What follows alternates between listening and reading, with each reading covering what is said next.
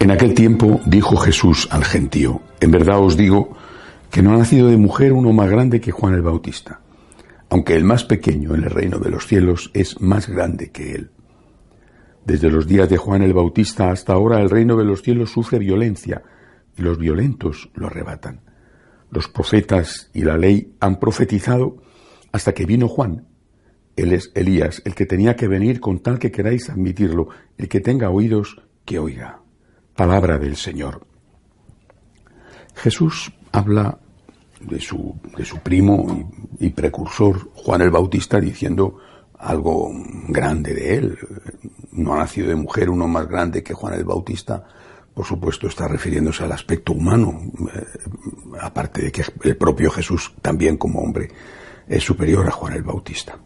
Pero eh, además de este elogio que seguramente tenía como objetivo eh, satisfacer y contentar a los discípulos de Juan que habían pasado a ser discípulos suyos, mostrando el gran respeto y la, y la buena relación, sintonía espiritual que había entre ambos. Creo que eh, a mí por lo menos me parece que lo más significativo es, y, y también extraño, es esta frase. Um, desde los días de Juan el Bautista hasta ahora, el reino de los cielos sufre violencia y los violentos lo arrebatan repito, es, me parece significativo y también extraño. Es un elogio por parte de Jesús a la violencia. Bueno, eh, primero hay que fijarse de quién está hablando, que es de Juan el Bautista. Él no era una persona violenta. Eh, él no era una persona violenta, me refiero por lo menos físicamente, aunque sí era una persona que tenía y ejercía críticas durísimas contra el pecado, contra los pecadores para que abandonaran el pecado. Y esa fue, además, la causa de su muerte, porque se negó a, aceptar el, matrimonio concubinato del rey Herodes. Y, eso le granjeó sobre todo la enemistad de la mujer de Herodes, que había sido eh, mujer de su hermano, de Herodías, la historia ya la sabemos, el baile de Salomé y el cortarle la cabeza. Eh, em, Juan el Bautista llamaba a los eh, fariseos, a los sacerdotes, pero también a los, al pueblo que estaba en pecado, le llamaba raza de víboras. Eh, o sea, en ese sentido podemos decir que había una cierta violencia verbal. Pero no creo que se refiera tampoco a eso Jesús. para mí, por lo menos, creo que se refiere a la necesidad de, de trabajar para poder entrar en el reino de los cielos. Es decir, si hay que hacer una violencia, hay que hacerla contra uno mismo. ¿Qué violencia te tienes que hacer tú para, por ejemplo, no caer en la tentación? La que sea, las que sean. La tentación de la pereza, la tentación de la lujuria, la tentación de la avaricia, la tentación de la envidia, ¿Qué violencia tienes que hacerte para no ser una persona vengativa o para no ser una persona egoísta?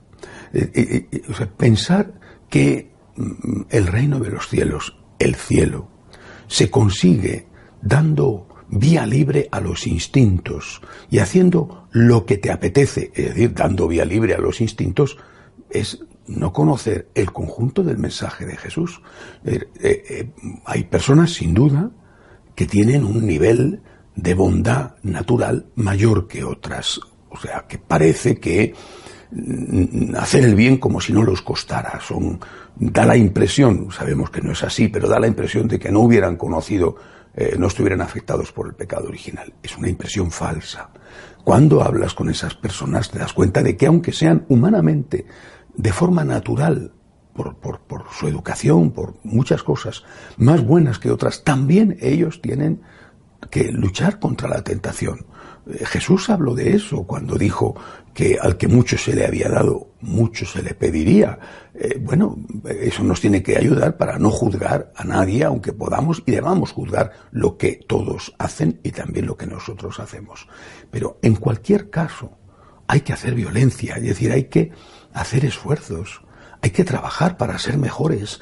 Si tú das simplemente rienda suelta a lo que te apetece, que es la moda, pues lo que te apetece, no digo que tenga que ser necesariamente malo en todos los casos, porque, insisto, hay personas que son muy buenas, pero a todo el mundo, incluso a esas personas, lo que le apetece en algunas ocasiones, por lo menos en, en, algunos aspectos, lo que le apetece no es bueno, no es sano, y se pueden hacer daño a sí mismas o pueden hacer daño a otros. Creo que, que todos conocemos casos de personas que han tenido tantas oportunidades, que han sido realmente bendecidas por Dios con tantas cosas, con tantos dones humanos, no solamente bendecidas por haber nacido en una situación económica acomodada o en un país tranquilo, pacífico y seguro, sino bendecidas ellas como personas y que sin embargo después han frustrado todo eso y, se han dejado llevar y han destruido su vida. Hay que hacer violencia hay que hacer violencia para ganar el reino de los cielos. Y la violencia la tienes que hacer contra ti mismo. En primer lugar, contra ti mismo. Eh, hay, hay, que, hay que hacer ascética, hay que hacer penitencia. Empieza por cumplir bien tus obligaciones, que no siempre son fáciles. Acepta los dolores que la vida te da, sobresaltos, eh, miedos, dolores físicos, el paso de los años que te va haciendo cada vez más dependiente, lo que sea, eh, lo previsto y lo imprevisto, eh, esas cosas son utilísimas para hacerte a ti esta violencia de algo que te ayuda a controlarte, a poder decir no cuando sabes, porque tu conciencia te lo dice, que tienes que decir no. Si no hay ascética, no puede haber después obras buenas, no puede haber vencerse a uno mismo para hacer el bien y para evitar el mal. Naturalmente que la ascética no es suficiente. Hay que hablar siempre de la gracia de Dios. Es la gracia de Dios la que nos lleva a hacer la ascética. Es decir, si yo me venzo a mí mismo, acepto una situación difícil, ofrezco al Señor un sufrimiento físico, lo que sea, o hago una obra de caridad, perdono a un enemigo, lo que sea, es por la gracia de Dios. Es decir, ya el ejercicio de la ascética ya es fruto de la gracia de Dios.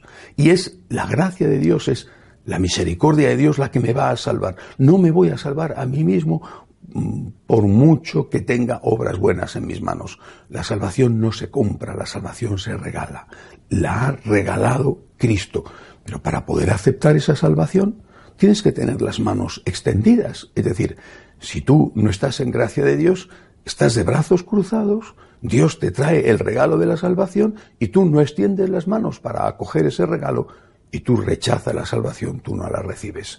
Vuelvo a repetir, es necesaria esa violencia contra uno mismo, no de una forma agresiva, no me refiero a eso, me refiero, insisto, a la estética, a la penitencia, al sacrificio, que serán pequeñas cosas, un día determinado no tomas un dulce que te apetece, renuncias a fumar, eh, al menos durante una temporada y ojalá para siempre, aceptas los problemas de la vida, aceptas una convivencia que no es la que te hubiera gustado, lo que sea.